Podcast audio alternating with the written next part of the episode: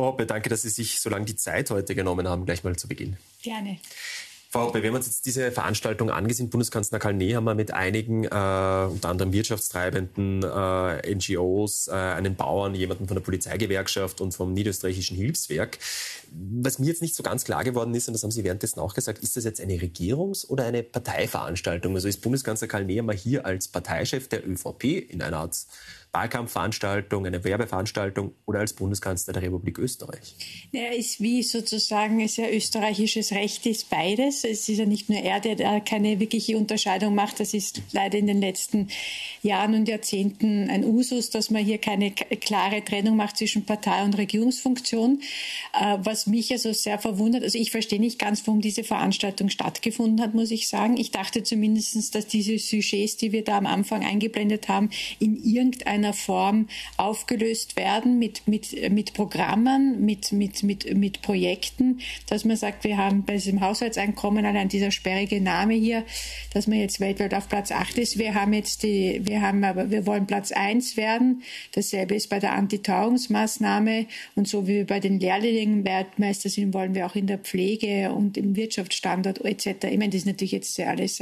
Also ich, ich, ich weiß jetzt nicht genau, was er uns damit sagen wollte, weil auch die Proponenten wirkten eher ÖVP-nahe. Also ich hätte das überzeugender gefunden, wenn man zumindest nicht a prima vista gleich das Gefühl gehabt hätte, da, wurde, da wurden fünf Personen ausgewählt, denen man auch das Blatt hingelegt hat, die aus dem ÖVP-nahen Bereich kommen. Wobei, da bin ich wieder beim Thema ÖVP-nahe. Äh, Sie selber verneinen, äh, ÖVP-Mitglied in irgendeiner Form zu sein, ja. aber wissen es zum letzten Zeitpunkt. Nein, also ich, ich will ja gar nicht sagen, dass Sie Mitglieder sind, aber Sie sind zumindest aus einem also eher ÖVP-näherem äh, äh, Umfeld. Also es wäre vielleicht interessant gewesen, statt der Pflegedirektorin eine Pflegerin hinzustellen, die nicht unbedingt vielleicht ÖVP-Wählerin, sondern durchaus FPÖ oder Sozialdemokrat ist, weil wenn sie an Österreich glaubt, es gibt ja, kein, es gibt ja nicht mehrere Österreichs, an denen man glauben sollte.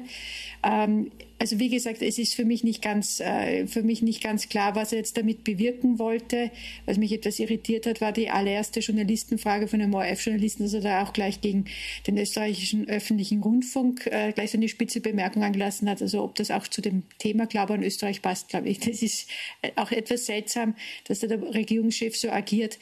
Also äh, ich weiß jetzt nicht, was ich aus dem, aus dieser, aus dieser BK oder was das ist herausnehmen soll. Es erinnert sehr an eine Personenkomitee Veranstaltung, wie man es tut, so sechs, sechs, acht bis sechs Wochen vor einem Wahlkampf.